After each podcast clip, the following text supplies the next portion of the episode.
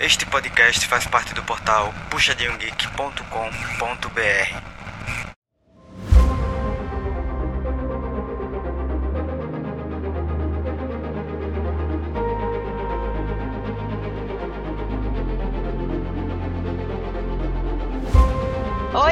pessoal, bem-vindos a mais um PG Quarter. E esse PG Quarter vai ser para falar sobre o último final de semana da fase de pontos do CBLOL. Então, o próximo já vai ser falando dos playoffs. Teve muita coisa louca nesse final de semana, ainda nesse último final de semana da fase de pontos, coisas surpreendentes. E para conversar comigo, contar um pouquinho mais como é foi esse final de semana, Sky. Oi, Sky. Opa, tudo bem? Não, esse final de semana foi a previsão minha lá da quarta rodada, que a Marlins onde que ela ia ficar e do jeito que ia ficar, foi exatamente.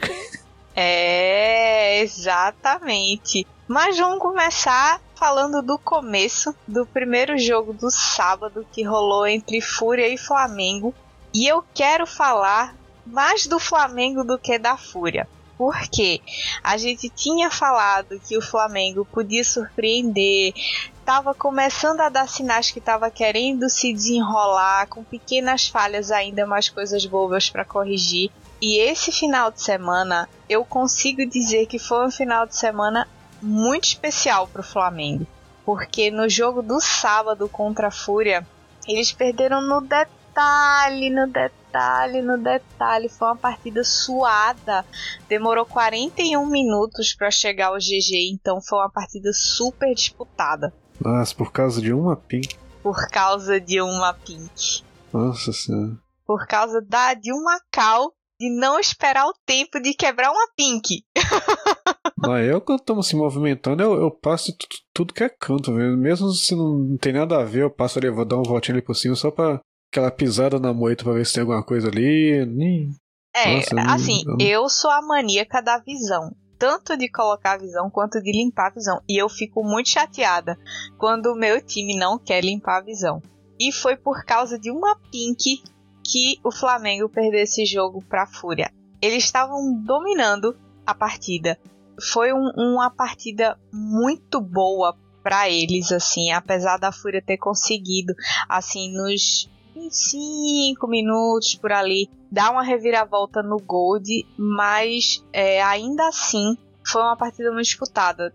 Tiveram nove torres para cada lado, dois dragões para Fúria, três para o Flamengo, um barão para Fúria, dois para o Flamengo.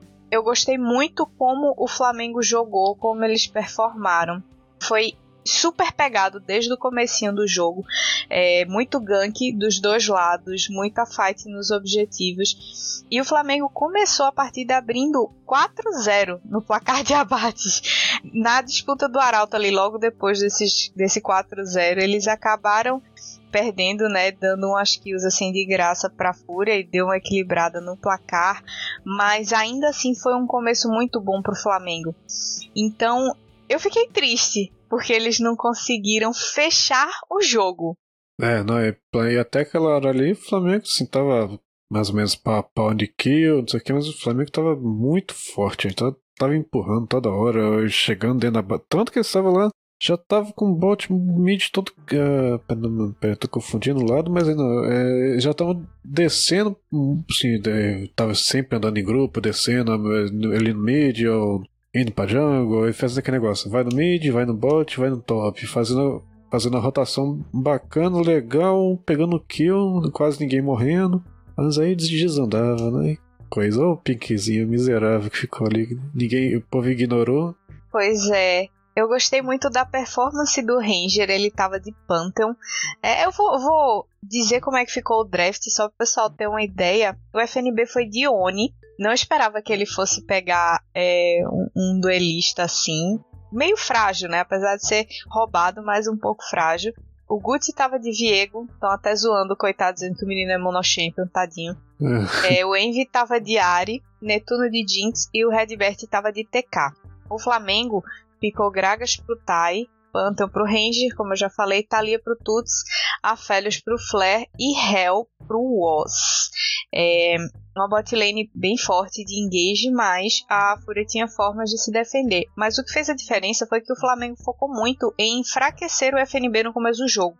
E realmente o começo de jogo dele foi bem sofrido, foi bem suado, mas lá pro mid-game ele fez o que ele sabe, o que ele gosta de fazer é, em toda partida que ele sabe fazer de melhor. Ele splitou a side. Então, um Ione é perfeito para fazer isso porque ele tem um escape razoável, ele puxa muito rápido, ele tem recuperação de vida dependendo do item que ele fizer. Então, ele começou a puxar, puxar as sides e com isso estava forçando o Flamengo a responder.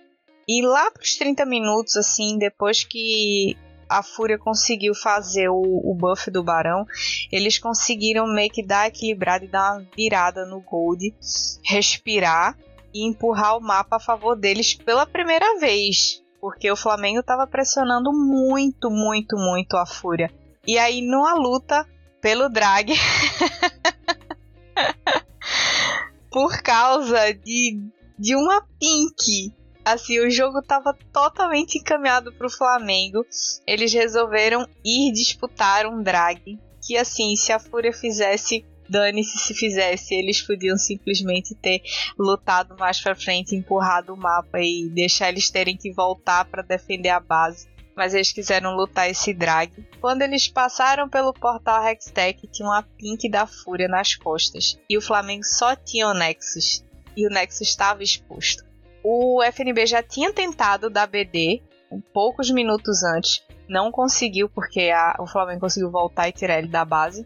Mas aí, nessa na disputa desse drag, o Envy tinha TP e o FNB também. E aí o Flamengo passa pelo portal Hextech, vê a Pink e depois eles comentaram é, que a cal do time foi: vamos correr para parar e fazer esse dragão. A Pink a gente resolve depois. Nossa. Não resolveram. o Envy e o FNB deram. O FNB foi andando, o Envy deu TP, eles chegaram na base e aí não dava tempo mais do Flamengo voltar e defender o Nexus, porque um Ione batendo no Nexus é morte na certa. E aí, num belo BD, a Fúria consegue derrotar o Flamengo. Para mim, vitória moral do Flamengo. É, nossa, a Ana Fúria tava sendo espancado pelo Flamengo nesse jogo, assim, com uma coisa que não dá. Acho que o Flamengo demorou aqui, já, já tá em quantas rodadas? Já são, são quantos times? Dá 9, 18. Acho que ele demorou o quê? Umas 20 rodadas só pra jogar pra valer. Somente, somente. Mas também quando decidiu jogar, jogou. Jogou muito no sábado e muito no domingo. Vou falar logo desse fatídico domingo triste para os Penzetes porque o Flamengo foi um caso de pássaro. Eu acho que foi uma revoada inteira. Assim, para resumir, eu posso dizer que foi uma revoada inteira, porque a PEN não tomou conhecimento da partida do, do minuto 1 até os 23 minutos, que foi quando aconteceu o GG. Sim, o Flamengo ganhou da PEN com apenas 23 minutos de partida. Cara, todas as lanes da PEN perderam para começar, o early game foi desastroso porque o Weiser tomou um, uma assolada do, do Tai. Claro, teve um gankzinho do Ranger, mas é, o First Blood ficou pro Tai.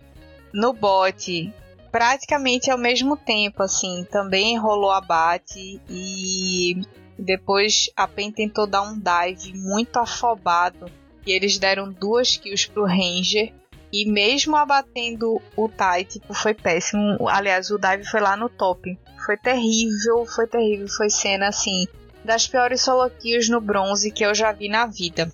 E para dar uma dimensão de por que, que o Flamengo cresceu tanto com esse early game desastroso da PEN, é, vou falar o draft, porque aí vocês vão ter um pouquinho da dimensão do, do problema.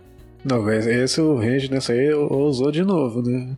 Ousou, ou ressuscitou, né? Uhum, assim, um nossa. pique que a gente não via há um tempão aí.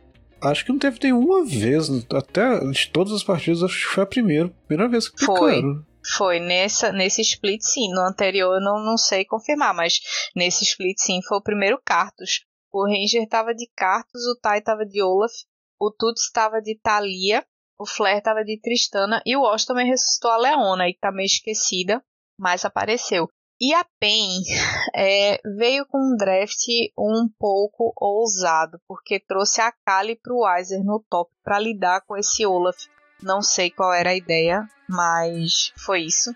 O Carioca tava de Kong, o Dinkas de Azir, o Trigo de Sivir e o Damage de Nautilus. A Sivir não tá vencendo no CBLOL. Acho que ela tá na zica meio que da Kalista também. A Kalista demorou alguns jogos para conseguir vencer. É, o boneco tá forte, mas no, no competitivo aí do CBLOL não tá encaixando. Não sei porquê, mas é fato que não tá.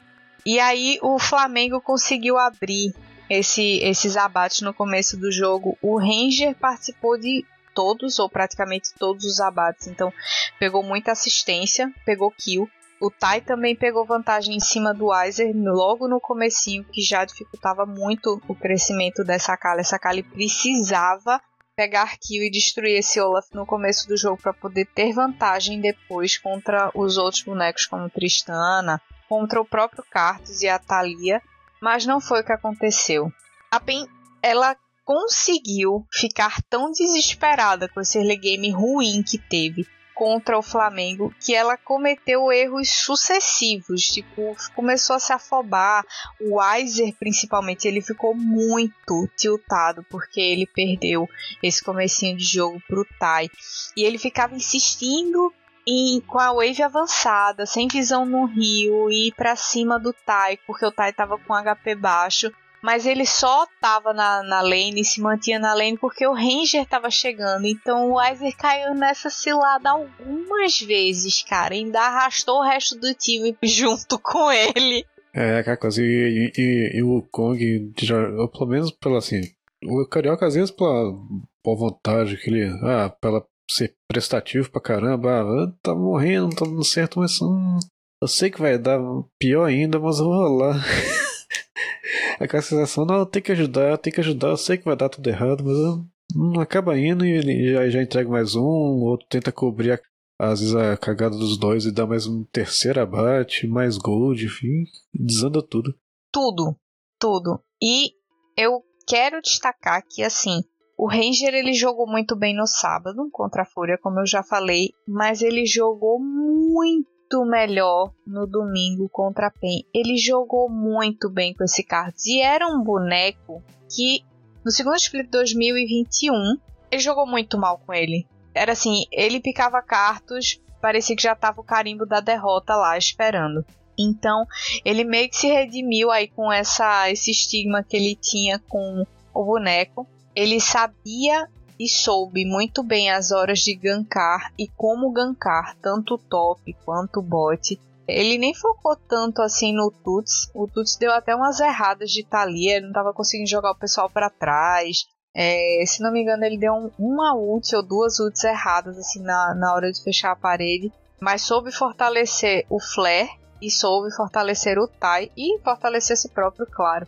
Então, cara, ele foi o cara do jogo. Ele foi tão o cara do jogo que ele foi o top damage da partida. Um Cartus. Ele deu 15.9k de dano. Tipo, a segunda pessoa que deu mais dano deu 13k, que foi a Tristana. Então, dá pra ver o quanto ele imprimiu a marca dele nesse jogo, né? Uhum, ah, com certeza. E a, a Thalia, assim, geralmente for ver, a, talvez porque ele não conseguia prender um. Ou dar stun alguém, ou Oh, daquela puxada. A cara ele tá o tempo todo pulando e dando dash. O E dá, dá, o e dá muita movimentação, mesmo sem, sem uma magia. O que ainda dá aquele dashzinho pra trás em movimento, dá, dá assim, aquele milímetro pra magia pra skill não pegar. O Azir nem se fala também. E, talvez o. Sei lá, a Civi que tá ultado meio é um time complicado de fazer alguma coisa, de dar um, um controle com a, com a Thalia. Mas igual você falou, com o ult ela já ajudou demais. Só de travar alguém, fazer uma a parede que divide uma teamfight já faz, faz muita coisa, né? Já, e às vezes protege um objetivo, é, impede do, do time defender uma torre, enfim, tem milhares de, de utilizações. Mas enfim, não, ele não precisou ser tão efetivo, porque realmente o Ranger se destacou demais e o Flare também teve muito espaço para jogar. O tanto que o Ranger se destacou foi o quanto o Carioca não conseguiu performar né, nessa partida, porque ele de Kong deu apenas 3k de dano. E o damage de Nautilus deu 2.3, então daí você tira o quão prejudicado ele foi nessa partida.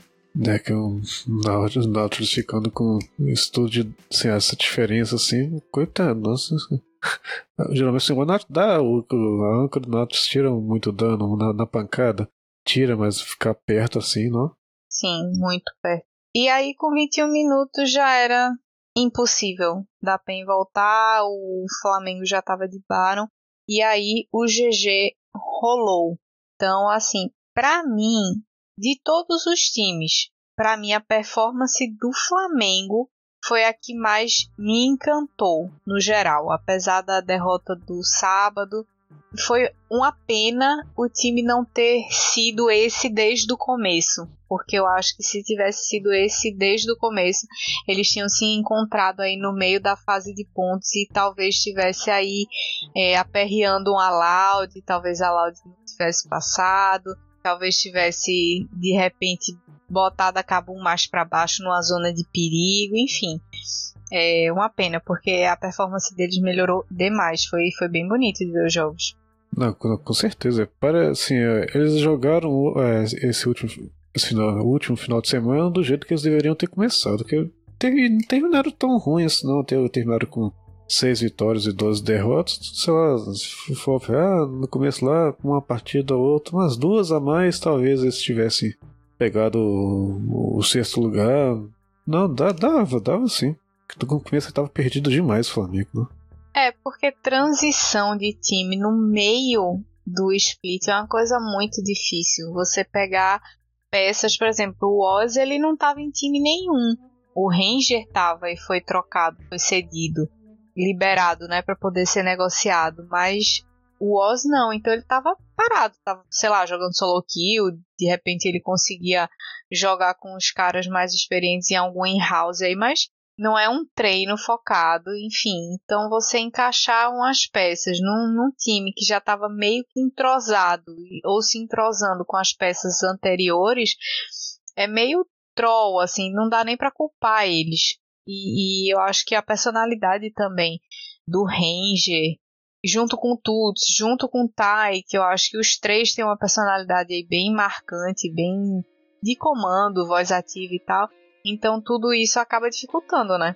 Ah, com certeza. E você vê, não, não, sei exatamente como é que, como é que é, é, ficaram assim, os contratos do Flamengo. Ah, quem saiu, quem estava entrando. Então, é aquela coisa.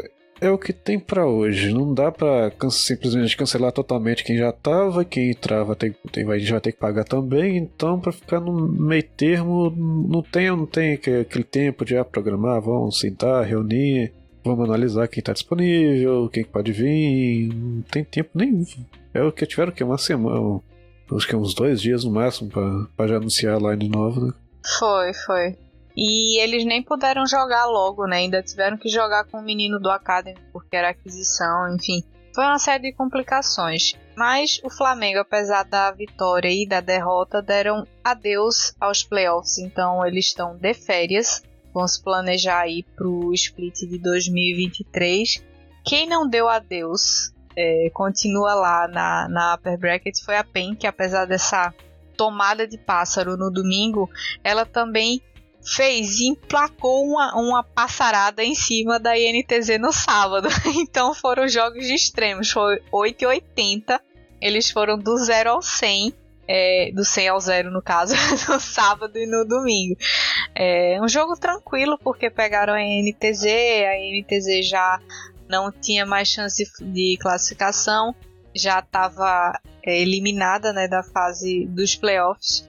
É, o que foi interessante nessa partida é que o Micão precisava só de uma kill hoje para hoje não no sábado no caso para passar do BRTT e ser o, o player com mais abate no CBLOL. E aí tava toda aquela tensão, né? Todo mundo, ai, vai Micão, vai Micão. O pessoal da PEN torcendo pra PEN torcendo pro Micão. Até narrador tudo torcendo, né? tudo, tudo torcendo. Todo mundo torcendo. E aí a PEN amassou a INTZ e começou jogando devagarzinho, focou nos objetivos, jogando aquela cartilhazinha básica.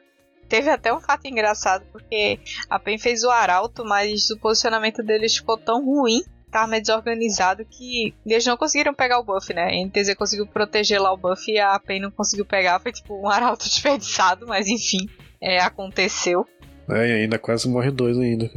Foi. Saíram no cheirinho. No cheirinho mesmo. Nossa, eu teria flechados na cara dura. Eu vou morrer, mas eu pego o arauto. eu morro, mas eu pego. valia, valia a pena. Valia. E dava, né? Porque assim, se não me engano, o Weiser já tava de ult nessa hora. Era só ele entrar lutando, que aí o pessoal ou ia flashar, ou ia correr, ou ia ficar stunado e alguém entrava e pegava o buff, mas enfim.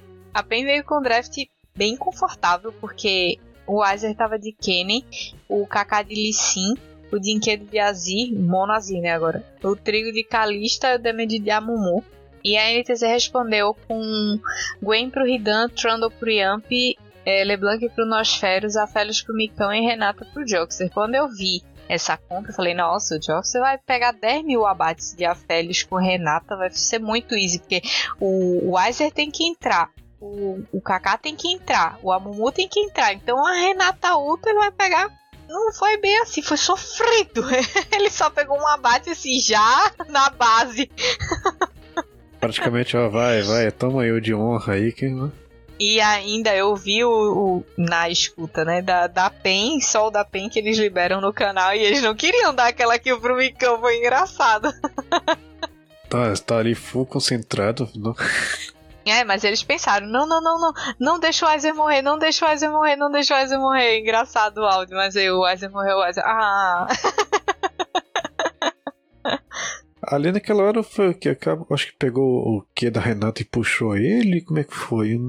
Não, acho que o Micão flechou e matou. Ele tava com pouca vida, tava do lado direito, se não me engano. Ele tava entre o Nexus, assim, e a parede, bem perto da base. Aí o Micão só foi e matou mesmo. Mas foi engraçado, porque o jogo todo o Micão tentando matar e ninguém morria. E o jogo foi muito dominante, assim, por parte da PEN, porque foram sete torres a um, quatro dragões, teve um barão, teve um arauto que eles não conseguiram pegar. É. Mas foi, foi bem, bem tranquilo, assim, foi bem suave. Não teve nenhuma grande complicação, nenhum momento a PEN se sentiu ameaçada ou foi ameaçada pela NTZ é, pegou vantagem, não deu espaço para a NTZ jogar, que foi muito importante, porque se essa LeBlanc cresce ou se essa Gwen cresce, talvez o jogo da, da PEN pudesse azedar.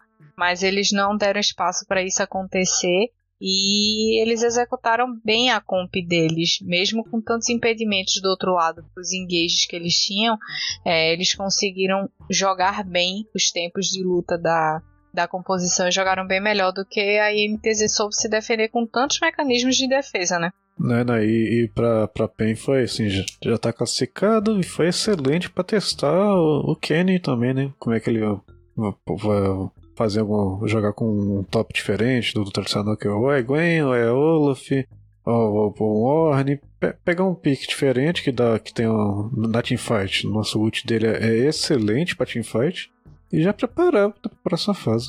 Bem suave, né? Bem suave. Apesar de eu não gostar, não é que eu não gosto do Kennen do Weiser, mas eu não gostei de Kennen contra esse time da NTZ, contra essa comp da NTZ especificamente. Talvez ele quisesse picar para ver o desafio de mesmo com a comp desfavorável ele conseguir jogar contra, talvez, mas assim, eu não gostei muito do pique não. E para continuar falando da INTZ, tadinha, ela jogou no domingo contra a Red, jogo difícil para eles, porque jogar contra a Red é sempre difícil, mesmo quando eles não estão numa fase assim fenomenal. A comp da INTZ trouxe uma novidadezinha, o Jogster Picotarik, que faz séculos que a gente não vê aparecendo, é, junto com Kalista, que eu acho uma composição bem interessante, isso é uma bot lane bem interessante, porque o stun dele acaba ganhando distância, porque a Kalista consegue se mover para cima da, do inimigo bem fácil. E tinham outros personagens que também iam ajudar esse stun do Taric, que era a Vex pro Nosferos e o Jax pro Ridan. Então tinha tudo para ser uma comp legal. O Yamp picou pop para fechar assim a comp deles. Mas a única coisa que me deixou meio assim espantada foi porque eles picaram Tarek de last pick. E o Jojo picou alistar na terceira. Foi, foi o terceiro pick da Red. Então, eu não gosto de Tarik contra Alistar, porque o Alistar tem muitas formas de não deixar o Tarik chegar no seu ADC. Então ele pode empurrar, ele com os ataques ele consegue stunar, ele tem muita def quando tá ultado. Então eu não gostei muito. E não tiveram assim. Tiveram vários, na verdade, bans em cima de, de suportes fortes que tiraram Renata, tiraram Nautilus e tiraram Sete. Mas eu acho que valia a pena pegar, sei lá, um Rakan. Ou simplesmente um Mumu normal, que todo mundo tem, tem pegado com a Calista, né? Sim. E aí eles inventaram esse Taricão aí. Fiquei triste, foi meu primeiro boneco que eu joguei solo kill, assim. Eu gostava muito dele. Ele tá, tá bonzinho, mas não funcionou ainda essa comp da INTZ. A Red jogou com o Gigo no domingo. E ele tava de Gwen, o Aegis de Wukong, o Gravitar de Victor, o Titã de Aphelios e o Jojo, como eu já falei, de Alistar. O Aegis tava muito solto nesse jogo. Foi legal de ver, porque eu tava sentindo que ele tava meio preso num, nas semanas anteriores, assim, tava jogando, mas tava meio amarrado. Ele tava com aquela fluidez que ele tem sempre. É, ele pegou First Blood em cima do Ridan, num gankzinho easy easy lá no top. E a partida começou, na verdade, muito, muito favorável para Red. Porque logo depois o, o Edge voltou lá no top de novo, pegou outro abate em cima do Ridan. E aí as chances desse Jax crescer iam diminuindo ao passo que a, Gwen do Gigo tinha todo o espaço do mundo para deitar em cima da lane do, do Jax. Então isso fortaleceu não só o Aegis, como também o Gigo. E aí complicou a situação para a NTZ, porque você tem uma Gwen forte que pode splitar e lutar. Aí, aí a Gwen fica doido, pô, Jax, pula aqui, vem, vem cá com dando seu aqui pra dentro, dentro da barreirinha, não faz nada. Ah, liga o, W, liga o W, a bonecona fica quase invulnerável. É, e eu fiquei triste porque o Ridan não conseguiu reconhecer e aceitar essa força que o Gigo tinha conseguido né, nesse começo de jogo junto com a Aegis, porque ele ficou procurando situações de X1 com o Gigo, onde o Gigo já tinha vantagem ou de item, ou de gold, ou de nível, e desnecessários. Teve uma morte dele no bot que não fazia sentido. Ele foi querer trocar uma, o, o Gigo. O Gigo tava puxando a wave, mas já tava começando a recuar. E ele foi para cima do Gigo para não deixar ele recuar. Cara, fica na tua, respira, farma aquela wave, deixa o cara voltar à base, ele vai temizar de qualquer jeito. A sua tentativa de pegar um abate em cima dele para ganhar o gold não compensa o prejuízo que, no, no, caso de você não conseguir esse abate. E foi o que aconteceu inúmeras vezes. Então, eu não sei se o Ridan tava desesperado, tava triste, tava cansado ou simplesmente não estava conseguindo organizar é, os pensamentos para saber como é que ele ia recuperar é, tentar diminuir essa vantagem que o Gigo conseguiu, mas eu sei que ele jogou bastante mal, bastante mal, porque cedeu cada vez mais, mais abates e mais vantagem para o Gigo. E a partir dos 11 minutos, assim, a Red fez drag, fez arauto, fez outro drag, fez barão, fez o terceiro drag e tipo 20, 26 minutos de partida eles conseguiram acabar com a INTZ e desde antes, desde os 20 minutos assim, já não tinha mais espaço para a INTZ jogar. Esse Tarek não se pagou, a Vex não conseguiu jogar e esse Jax menos ainda. Então, é que o, o controle do grupo do, do Tarek é, é bom, mas ele é muito limitado, que não sei lá, se ele, se ele tivesse como uh, mirar enquanto ele estivesse preparando para a skill sendo castado, talvez funcionasse melhor, mas fica na posição ali e fica refém da, da de onde que ele tá mirando. Né? Ele se expõe bastante. E assim, chega uma hora que pra lane phase a cura dele, o reset um ataque básico para poder curar e dar o reset no stun funciona, mas numa hora de teamfight não funciona. Então na hora da TF ele consegue dar um stun com, com, a, com o negócio, dar uma curinha no time e a ult para deixar geral invulnerável para ou ir todo mundo para cima ou todo mundo correr. Mas é muito limitado para jogar contra campeões que o pessoal tá chamando agora de campeões 2022. 2021, que é tipo Gwen, que é tipo a Félix, que é tipo Vex. Então, assim, é uma mecânica muito simples contra bonecos que tem tantos dashes e tantas formas de lutar. É, todo boneco que teve rework tá, tá bem mexido, tá legal, tá pronto para Eles fazem os rework tudo pensando competitivo, então pegar alguma coisa esquisita assim, tudo bem que teve aquele negócio do, do Ranger que pegou cartas que tava literalmente esquecido no fundo do baú lá, mas deu certo, mas aí o Tarek não funcionou não. Né? Não, primeira, não primeira vez que pegaram também. Né? Até, até, até se contar o primeiro split passado. É, foi a primeira vez que picaram, mas no sábado, inclusive no jogo da Red contra a Liberty, a Liberty baniu o Tarek. Então deve estar tá aparecendo aí em alguma liga lá fora, é alguma coisa que tá chamando atenção pro Tarek, mas aqui no, no Brasil não rolou ainda, não, não, não despontou. É, com a mania de, ah, vamos tentar fazer o que tá dando certo lá fora. Hum, dá não. Ah, igual, igual, teve um final de semana o técnico explicando. Ah, que a gente viu que o, um, uma dupla, um bot do NA lá. Terrível, nossa, pegar do Academy do NA ainda por é, cima. então. Não dá não. Não, nada a ver, nada a ver. Falando em bonecos 2022, o jogo de sábado da Red contra a Liberty trouxe esses bonecos. Um boneco, na verdade, porque como esse final de semana já no CBLOL já rolou no patch 12.14, a Nila estava liberada. E aí o Titã botou a mão na mesa e falou: "Eu vou trazer esta boneca". E aí eu pensei, ou vai ser aquele desastre ou então vai ser o sucesso. Para ajudar essa Nila aí do Titã, teve Gwen pro Gigão de novo, é, Trundle pro Aegis, Vex pro Greve e Nautilus pro Jojo. Então tinha uma proteção boa para ela jogar. E a Liberty trouxe Graves pro Chiari, o Kong pro Exames, Silas pro Crashiel, Senna pro Matsu e TK pro Cavalo. Essa partida ela foi engraçada porque no 2v2 lá no bot, o Titã, ele afobou e aí a bot lane da Liberty conseguiu dois abates assim de graça. Eu pensei, acabou pra Nila. Não vai ter mais o que fazer, essa cena já tá gigante, esse TK já tá de boas, assim. Só não, não vai rolar, mas essa lane fez, ele vai ter que aceitar. Mas, é, numa luta antes do primeiro drag, o do primeiro drag da Red, no caso, não o primeiro drag que a, a foi feito no jogo.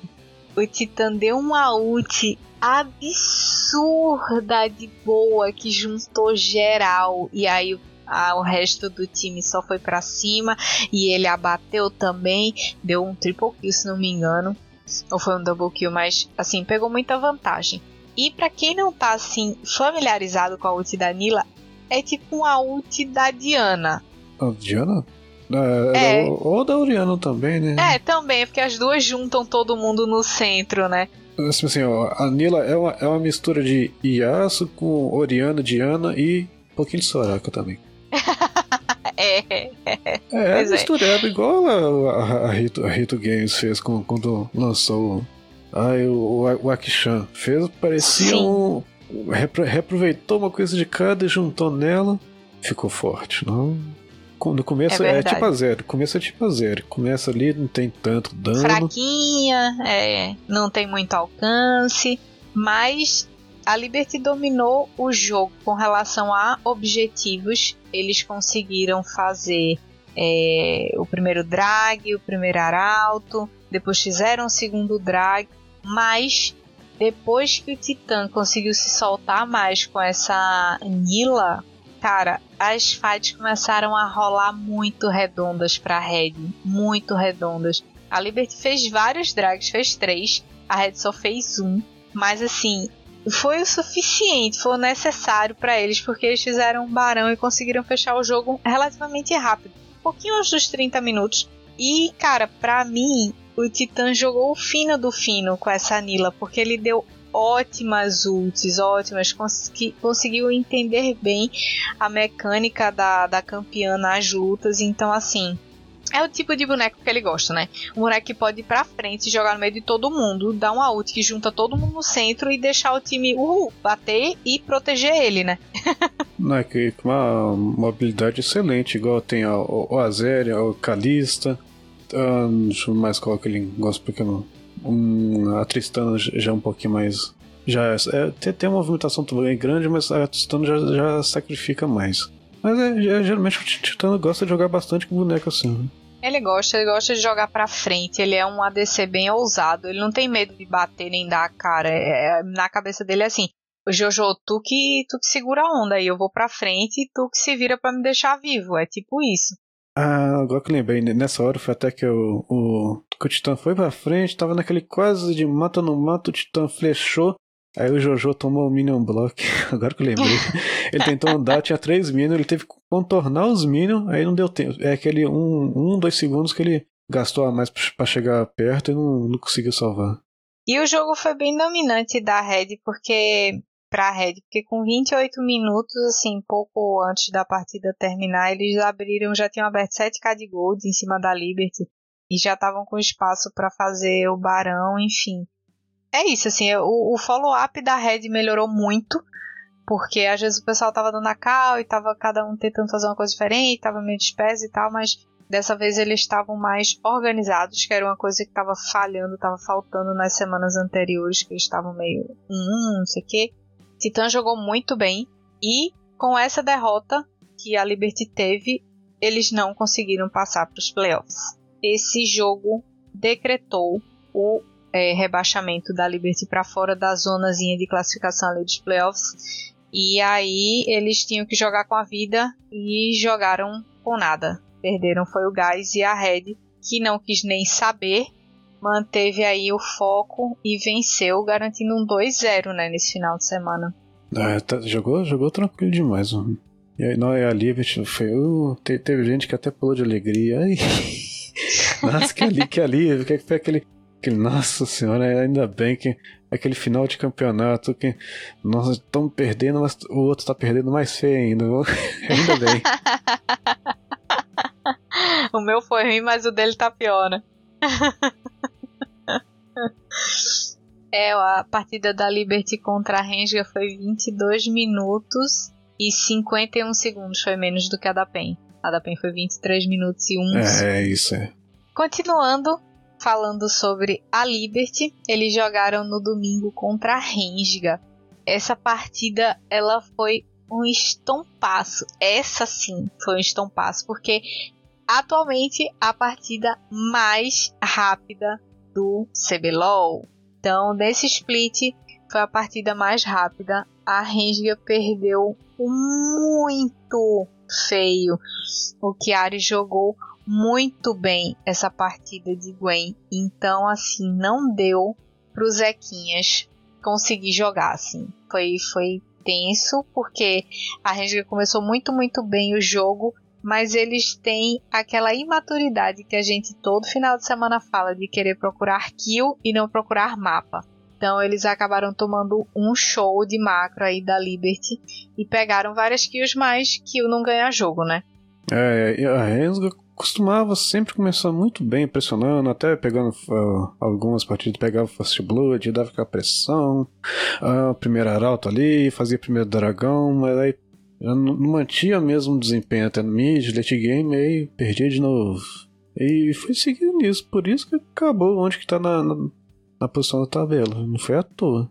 É, e eu achei bem troll, porque com 3 minutos, 3, 3 minutos de jogo, a Renga tava setando um dive no bot, cara. Que coisa mais sem noção, assim, em cima de uma cena em Nautilus o cavalo agradeceu, porque ele pegou o double kill assim de gracinha com 3 minutos de partida, então não achou ruim.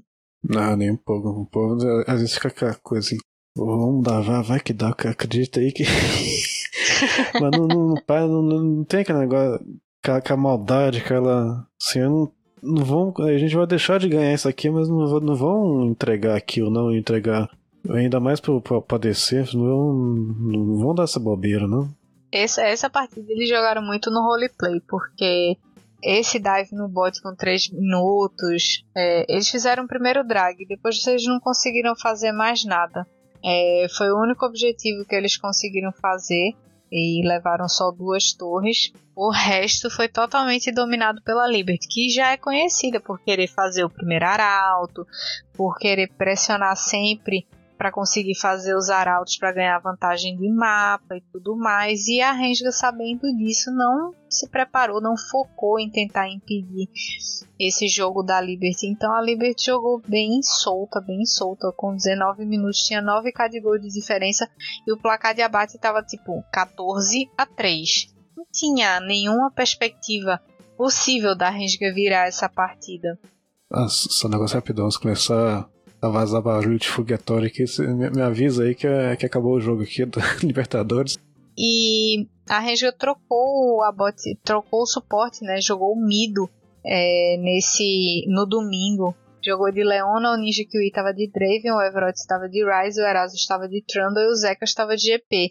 Era uma comp que precisava crescer, precisava de espaço e não estava tendo esse espaço para crescer. Então, jogo praticamente nulo em todas as lanes sem chance assim para para ninguém, não dava nem para dizer que eles conseguiram fazer alguma coisa porque mal tiveram abate, não pegaram nada, nada, nada no mapa. Foi o jogo foi tão rápido, foi até meio tristinho assim de ver, porque foi o jogo de fechamento. A Renga não joga mais, né? Agora só 2023, então tem muita coisa para ajustar aí se eles quiserem vir com esse mesmo time, eles vão precisar trabalhar muito sério. É, e olha aí que é sistema de franquia. Não sei se vocês vão, assim, quem, quem, quem bancou esse, esse semestre vai bancar o próximo, né? É, tem que ver, né? Se vai ser vendida essa vaga, como é que vai ser. É, porque quem poderia estar de olho, assim, uma, digamos, a, sei lá, uma CNB voltar, talvez, um Cruzeiro. Tinha, eu acho que o Fluxo, o Fluxo e a Cade estavam interessados na, na vaga da Rensga. É, sei eu não sei, eu, eu tô torcendo pro Fluxo pegar essa vaga, porque a Cade ela tava no CBLOL, apresentou o plano de para as franquias e foi recusada. Então, alguma coisa na estratégia do time não tava legal. E aí eles conseguirem entrar porque compraram a vaga, talvez vai ser outro fracasso de projeto, né? Então acho que seria melhor tentar apostar no fluxo. É, mas eu acho eu acredito também que talvez, assim, esperando, assim, vendo assim, não tem nada a ver com o LoL, mas assim, Cruzeiro terminado, sempre pro lado do futebol terminar bem. O lado de e-sport do Cruzeiro tem ido muito bem também, o pessoal do, acho que é do FIFA ou do do, do eFootball lá, tá indo bem também tá, e já tá mais esse lado de criar uma franquia, criar uma ter o pessoal pessoal jogando pra valer assim, alguma, alguma coisa online. Então, sei lá, de repente pode aparecer. É, pode ser. Acho que a portuguesa também tá, tá querendo ah, é verdade, entrar com o LOL aí. Não, tem ela também, né? Aparecendo assim do nada. Sim, do nada, literalmente. E aí no sábado, a Rensga tadinha jogou contra a Kabum. Também foi um jogo dificílimo para eles.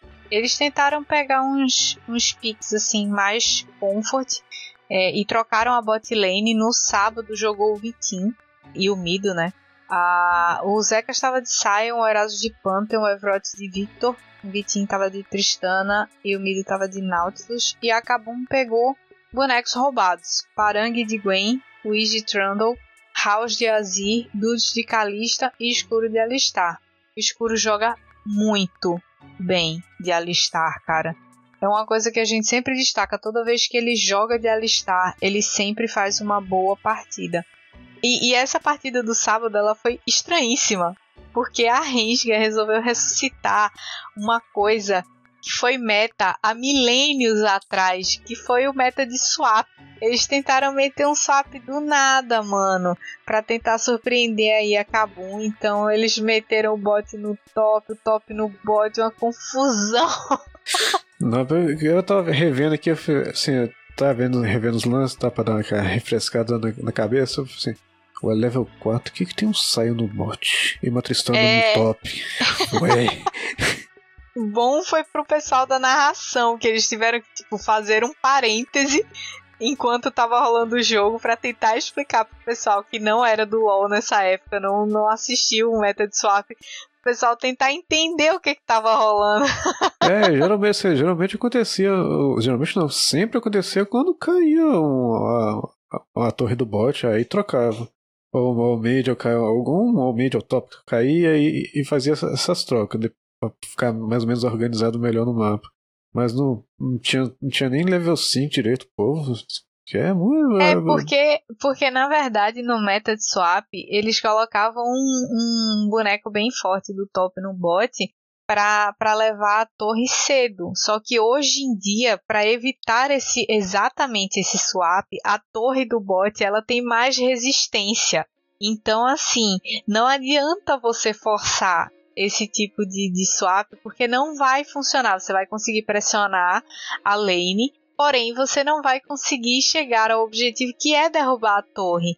E aí a ideia da Rinsga era forçar essa lane para depois, é, quando estiver bem próximo de, de, conseguir destruir a torre, eles trocarem de volta e dar o gold da torre para Tristana e pro Nautilus. Só que não funcionou, cara, não funcionou.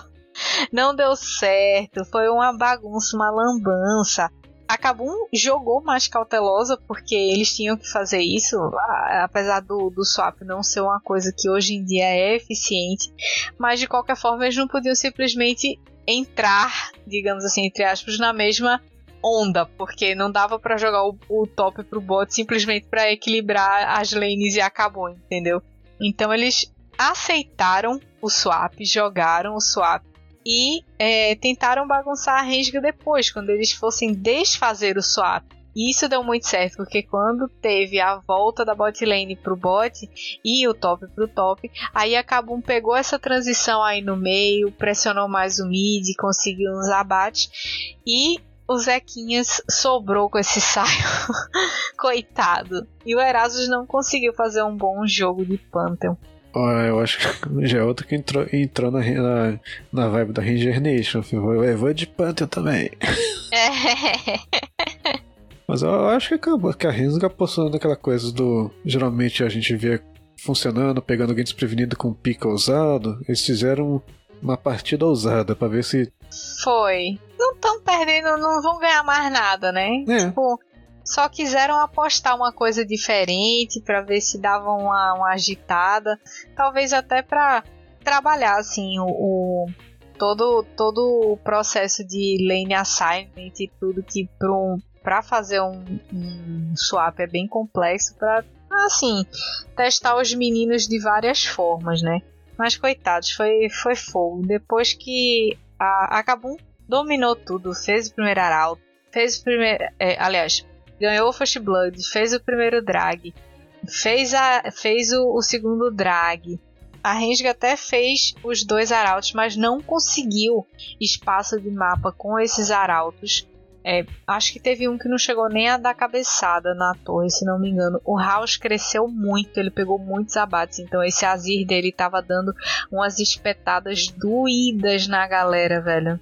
Não, é demais. Eu, eu, assim, não sei se você lembra, rolou pouco tempo, mas a, a tática do, do, do Sion Suicida, que, que geralmente igual o, o Sigrid faz. Sim, a, sim. Faz, como é que fala? Fugiu o nome, que é ele puxa os minions lá, eu esqueço mesmo. Proxy, memória... fica fazendo Exatamente, proxy. é. Uhum. Só, que ele, só que ele faz a proxy com a cabeça na torre.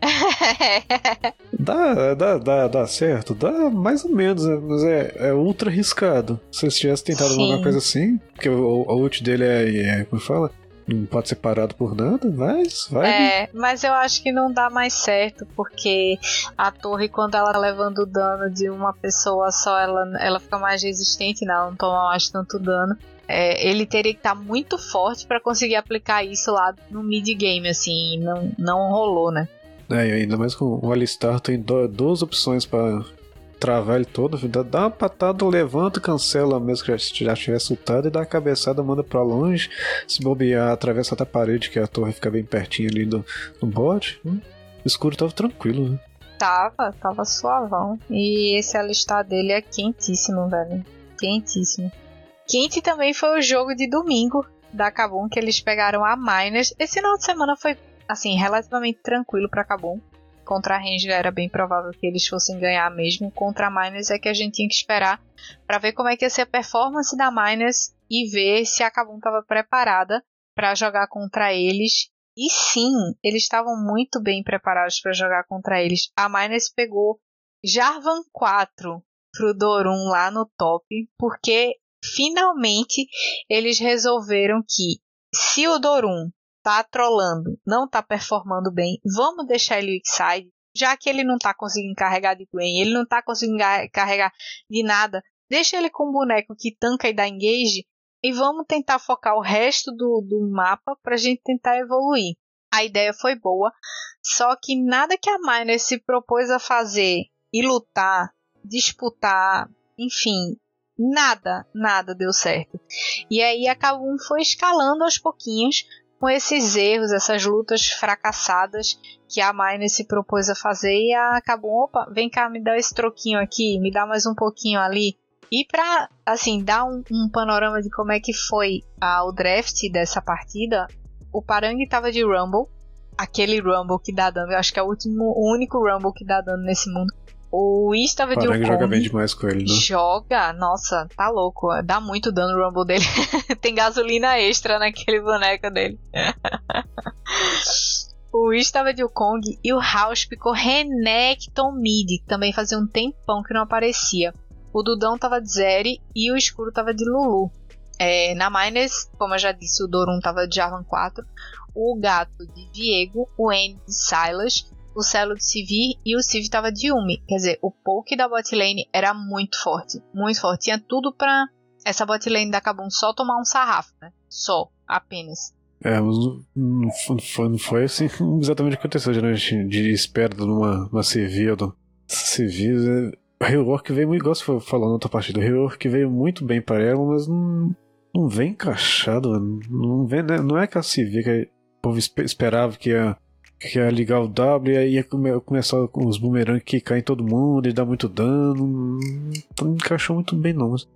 Eu acho que também, assim, o jeito que a, a Minds jogou com trocentas toneladas fora dos ombros, né? Que já tinha, já estava classificado, então azar, né? Não tava nem com aquela coisa, ah, tamo eliminado, não tem nada que fazer. Já tava não tinha nada que perder, nada que ganhar, já tava tudo. Ah, vamos, vamos jogar. O povo joga assim, joga com totalmente livre, sem pressão nenhuma, literalmente, para ganhar. Então. É, assim, é, eu acho que o gato e o Dorum não gostaram muito dessa estratégia de jogar desse jeito, porque ele não conseguiu jogar, né? Assim, o coitado de Viego só deu 1.6k de dano. A Lulu, a Lulu do escuro deu 5.6. Então, assim, foi meio humilhante para ele essa partida. E o Dorum também, coitado, assim, não jogou. É, eu queria muito que essa estratégia da Miners tivesse dado certo, porque eu não acho que o Dorum tá conseguindo carregar as partidas, tá conseguindo ser relevante. E aí a Miner estava muito focada em tentar fortalecer ele para não deixar ele tomar prejuízo e deixando as outras lanes meio descobertas assim. E, cara, não, já que ele não tá carregando, era era importante assim que essa estratégia tivesse dado certo, mas desde o early game que a jogabilidade ela não rolou muito bem para miners e foi muito, muito cedo que a Kabum conseguiu ganhar esse, essas vantagens, porque a Miners fez o primeiro drag, ok, aos 6 minutos, quase 7, mas logo depois o Parang deu uma solada no Dorum lá no top. E a partir daí só desbancou para Kabum, porque a Kabum fez o drag, depois fez o Arauto, depois fez outro Arauto, fez o terceiro drag. Com 25 minutos, a Kabum já tinha aberto 10k de gold e o placar estava 14 a 2, então estava um jogo impossível, impossível para Miners. Eles, mesmo com um Silas e um Viego, eles não estavam conseguindo entrar e a Yumi não conseguia ultar, enfim, não estava sendo aquela coisa que o engage deles na teoria era muito, no papel era muito forte, mas na execução já estava com tanta desvantagem que não tinha mais efetividade nenhuma. Aí, que foi que 20 e poucos minutos que você falou, já tava com uma vantagem que se espera no final de quase 40 minutos, um finalzinho de partida, né? Coisa que já, já tava no, no, mid já. Bem isso. E aí acabou, cara, terminou de, de dominar a partida, fez aquele barãozinho assim aos 26 mil. E o que deu pra, pra perceber, pra mim, assim, a sensação que eu tive é que a Miner chegou assim no patamar máximo dela. É como se eles tivessem chegado no limite de evolução que eles podem alcançar com esse time.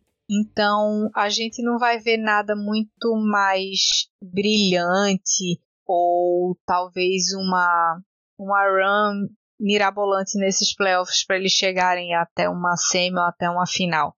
Eu acho pouco provável que isso aconteça pelo jeito que eles estão performando.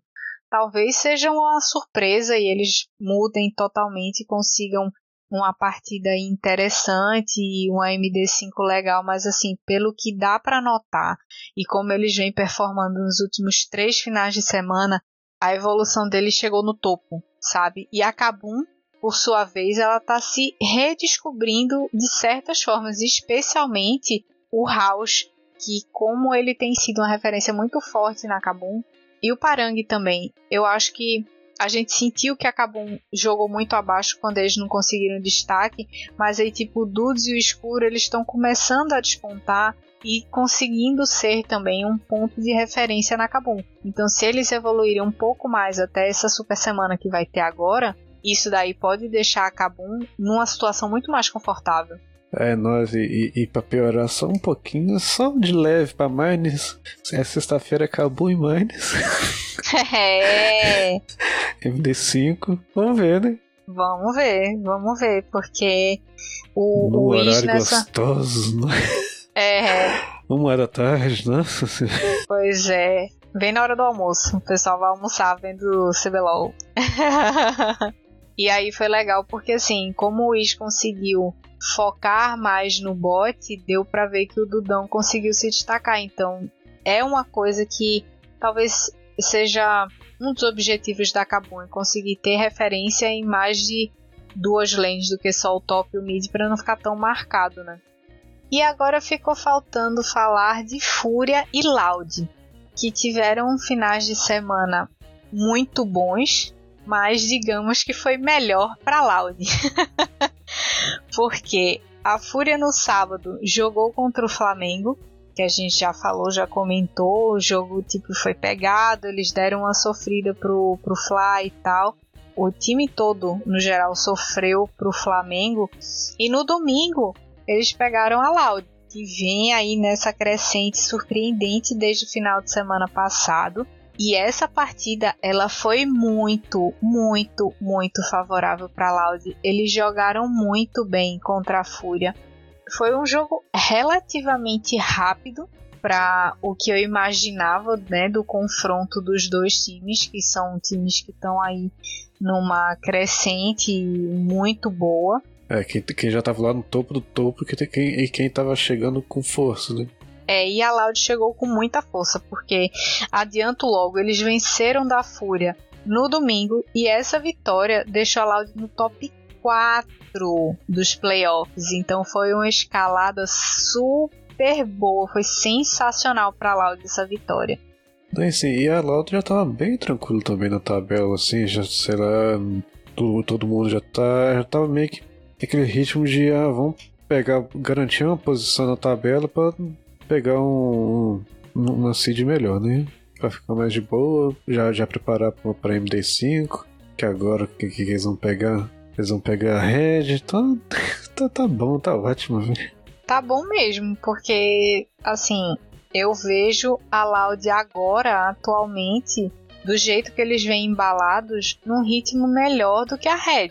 A Red vai precisar se reencontrar aí nessa, nesse tempinho, nessa semana, até a quinta para tentar ganhar da Loud, porque a Loud tá muito bem, a comunicação dele está muito mais clean, o Croc tá conseguindo jogar bem pro robô e pro team. É, o Brence tá jogando muito bem como ADC, o cara subiu do Academy tá sendo destaque aí, tá sendo comentado todo final de semana praticamente. O Céus conseguiu. É, não, o Brence com certeza, na hora que terminar o campeonato, vai até lá, ah, jogada mais bonita, melhor lá, técnica e tal, jogador de destaque, o Brince, com certeza, não? Subiu, mas subiu. Eu esqueci de novo, ele substituiu quem mesmo? O Brence substituiu o Dudão. Era o Dudes que tava no espírito passado. É. Tá vendo? Tá tão, tá tão bem que a gente até esquece. parece que pare, tá jogando tão bem que parece que tá, que tá desde o começo. É. E o, o Céus também voltou a, a brilhar, assim, a, a, trazer mais força, mais protagonismo pro, pro time, porque ele estava muito apagado e, cara, o suporte não pode estar tá apagado de jeito nenhum.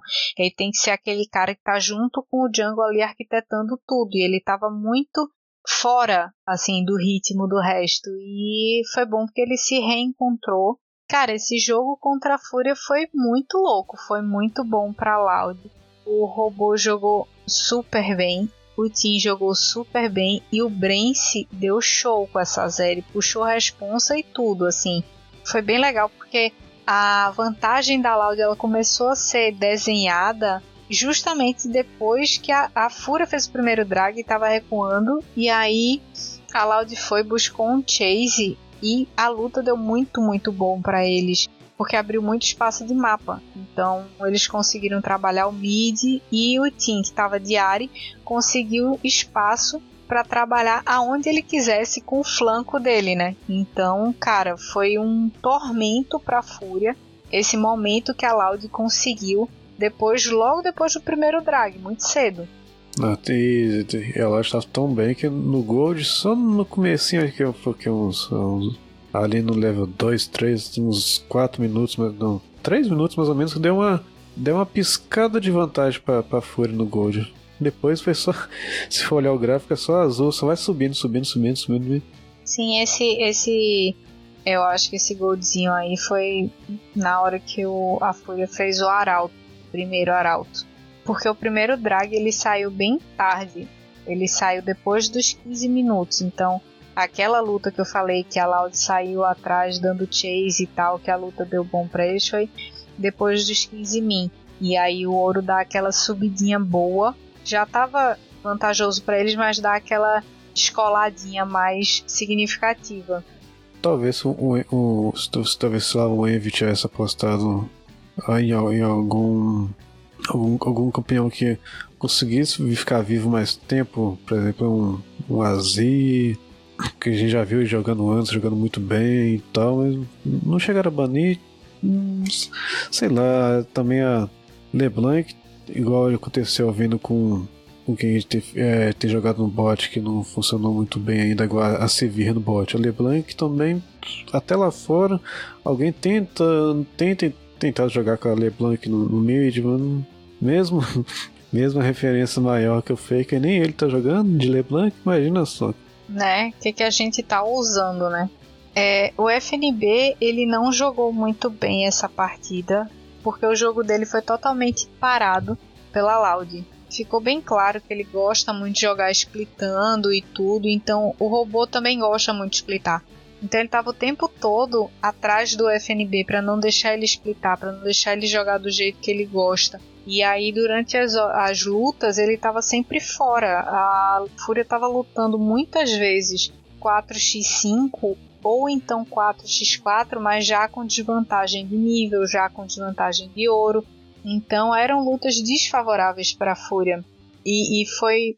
Eu senti que o FNB ficou meio perdido porque não conseguiu ter vantagem. E aí ele também não se unia ao time na, na hora das lutas e aí acabava sem split e sem luta. Então para ele foi um, um, jogo bem difícil. É, não é nada que assim, ai, é uma situação alarmante para a Fúria. Não, eles continuaram em primeiro lugar na tabela, estão muito bem, escolheram adversário e tudo mais, mas já mostra como houve essa evolução que eu já tinha comentado, a evolução é nítida do Croc com o robô e o Team. E a sinergia do Cells e do Brains também está fazendo muita diferença. Então, para Loud, é muito bom estar tá com um time dessa forma, onde todo mundo pode ser referência, porque aí isso força a ban, isso força estilo de jogo do outro time. Então, para um MD5, isso é importantíssimo. Eles podem, de repente, um jogo resolver jogar para o robô e o outro no outro jogo resolver jogar pro team ou pro bot. Então, o outro time vai ter que estar tá preparado para responder qualquer coisa que a Loud tentar fazer, né? É, né? E, e pra MD5 também tem que estar tá com a cabeça, às vezes até melhor preparada do que a, a, mecânica, a gameplay. Porque, imagina só, sei lá, Uh, acontece muito de ficar um 2-0 pra alguém, aí ter que fazer aquela virada, aí a pessoa tá com a cabeça tranquila assim, ó. Perdemos, não deu certo nessa aposta que a gente fez. Vamos que organizar, vamos discutir aqui, ficar de boa. Vamos, vamos tentar um negócio diferente. Vamos ver. Quem tiver com a cabeça melhor, porque capacidade os dois têm. Os dois, a Loud tá vindo cada vez melhor. A Fúria já tá. Não tem assim o que discutir muito que é a capacidade de, de jogar do, de todo mundo. Então, quem Sim. tiver a cabeça mais tranquila, mas que vai ser cansativo, viu? Nossa, que vai dar o quê? Uns, uns 30, 40, no mínimo umas 4 horas de. Quer dizer, uns intervalos de uns 15 minutos que entre uma partida e outra, né? Vai dar fácil aí 5 horas, imagina só. 5 horas direto de pressão, cabeça queimando, cabeça fritando, pra ver se ganha. Chega uma hora que não é só mais o dedo, né? A cabeça ela vai ser fundamental. Vamos ver aí se o Brence, que é novato nessa história, vai ter essa cabeça. E o Guti também, né, que é novato pela Fúria, também vai ter essa tranquilidade. Eu acho que a pressão, no caso do Guti, é muito maior que a do Brence. Porque a botlane, ela não está sendo um ponto tão fundamental assim nas partidas de LoL atualmente, mas o jungle sim. O Django faz muita diferença. É aquela engrenagemzinha que faz o time todo rodar bem ou não. Então, acho que a responsa do Guti aí é maior. É, você falando assim, lembrando aqui, a Django tem sido ponto de apoio mesmo. Porque a bot, a bot sempre, tá com, sempre tem muita opção, então acaba ficando elas por elas, ou, ou é mais aposta no engage, o outro também aposta para counter engage, se, se banir tem resposta. Mas na jungle, se uma desandada que, fizer, o time não consegue seguir, não. Não, não dá porque o prejuízo é muito grande. Perde campo, perde nível, perde XP, perde gold. Então é, é um avalanche de prejuízo, um, um efeito dominó muito grande para quando você toma prejuízo na, na jungle. O time tem que performar duas vezes melhor para conseguir te botar de volta no jogo com um fight, com um objetivo, enfim. É, é bem mais complexo. Então eu acho que a responsa do Gucci aí é maior do que a do Brence. Mas o Gucci vem, ele é muito capaz. Você começou quando ele entrou. Tava aquela coisa meio, meio afobada, vou, vou pra cima e dava, era dive toda hora, depois ele tomou porrada, deu, deu que mais duas, três partidas, jogou, jogou meio mal. Aí depois ele voltou, né? Deu aquela sentada no time, deu, deve, deve ter conversado bastante. Com certeza. Não, e o deu, cara deu uma entrou, boa entrou no lugar do Ranger, né? Não é? Já começa daí. O cara já entrou numa situação assim de pressão para ele muito grande. Mas para mim tancou super bem. Então é isso, pessoal. Essas, essas foram os confrontos desse último final de semana da fase de pontos. E aí a tabela ficou assim para o playoff, o chaveamento, né? A chave superior foi composta por Fúria, Pen, Red e Loud. A Fúria, como terminou em primeiro lugar, ela poderia escolher o seu adversário e ela escolheu a Pen ao invés da Loud. A Red não, não poderia ser porque a Red ficou em segundo lugar então ela não poderia escolher a Red. Então o primeiro confronto vai ser da chave superior vai ser Fúria e Pen e o segundo confronto da chave superior vai ser Red e Loud. Pela chave inferior, quinto e sexto lugares, ficou Cabu e Miners. Então eles se enfrentam na sexta-feira, dia 12, e quem vencer passa para o confronto do sábado, no dia 20. Já na chave superior, quem vencer joga no domingo, dia 21, quem perder, um vai para jogar na rodada da, do sábado e outro vai jogar na rodada do domingo. E aí vai variar de acordo com o melhor posicionamento na fase de pontos.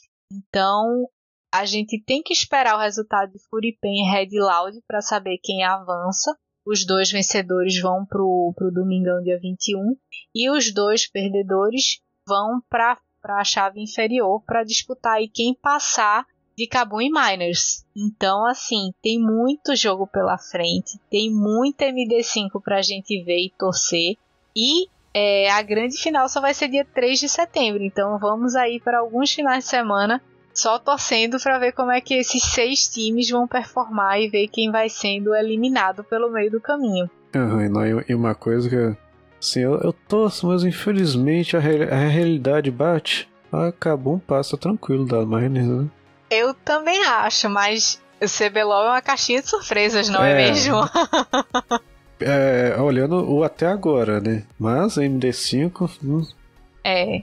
A probabilidade é que seja a Kabum passando, e aí a gente vai ver de Furipen quem vai passar e de Red Loud quem vai passar. E aí quem ficou mais bem colocado na fase de pontos joga na, no domingo e quem ficou pior colocado joga no sábado. Então o primeiro confronto, se a Kabum passar, vai ser Kabum e o perdedor mais, bem, mais mal colocado de Furipen ou Red Loud. E aí depois quem passar de Kabum e X vai jogar contra o melhor colocado da chave superior que ficou embaixo. Tá bem simples. é suave, é suave. Vendo, vendo o organogramazinho fica fácil de entender. Uhum, não, é sim uma coisa também é. Quem ganhar do, do dia 21, além de estar na final, vai estar com tempo bem maior para descansar. Bem, né? para descansar, para estudar melhor os times que estão passando, para montar estratégia. Então, realmente quem passa para a final e veio da chave superior tem todos os benefícios que tem que ter, porque se passou tão bem na fase de pontos, conseguiu continuar vencendo na nos playoffs, é porque é merecedor. Uhum. Sei lá, talvez se eles tivessem colocado dia 21, 22, essa segunda partida da, da parte de baixo no dia 24, aí dava um meio tempo, mas, mas não, né? Talvez já, sei lá, desde o começo já estava fixado esse dia, né? É porque tem os Academies também, né? Ah, é tem verdade. A, né? a, a, é, tem os playoffs do Academy também, não dá pra botar no meio da semana.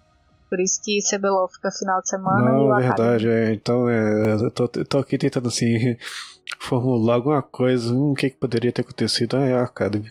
É o Academy. e aí é isso. Agora resta você aí da sua torcida começar a pensar e apoiar seu time nesses playoffs e com certeza comemorar cada vitória e dar apoio também para o time se perder na derrota, né? Porque torcedor é para isso mesmo e continuar também ouvindo a gente, porque a gente vai continuar trazendo aí nessa super semana. Que delícia, muitos jogos para comentar para vocês na semana que vem. Então continuem seguindo a gente, ouvindo, trazendo feedback de vocês que é super importante. E é isso, vamos continuar acompanhando o CBLOL que agora é que o bicho vai pegar. Ah, agora vai ficar bom demais. Hum, MD5 é bom demais de ver. Começa, começa aquela, aqueles piques duvidosos na terceira partida. Com as trolladas na primeira também, uhum, pra testar o não. terreno. Tá certo. Então é isso, pessoal. Continue acessando também o Puxadinho Geek, tem muito conteúdo legal saindo lá, super maneiro toda semana, todo dia praticamente tem conteúdo novo saindo, tem outros podcasts. E aí você tem lá no portal vários textos de opinião sincera falando sobre os lançamentos de filme, também filmes antigos, seriados que estão bombando aí no Netflix e em outras plataformas. Então não deixe de acessar, continue acessando lá e continue acompanhando a gente. Um beijão para todos, Sky, até a super semana. E é ah, isso. Exatamente. até mais. Né? Até mais, galera. Falou.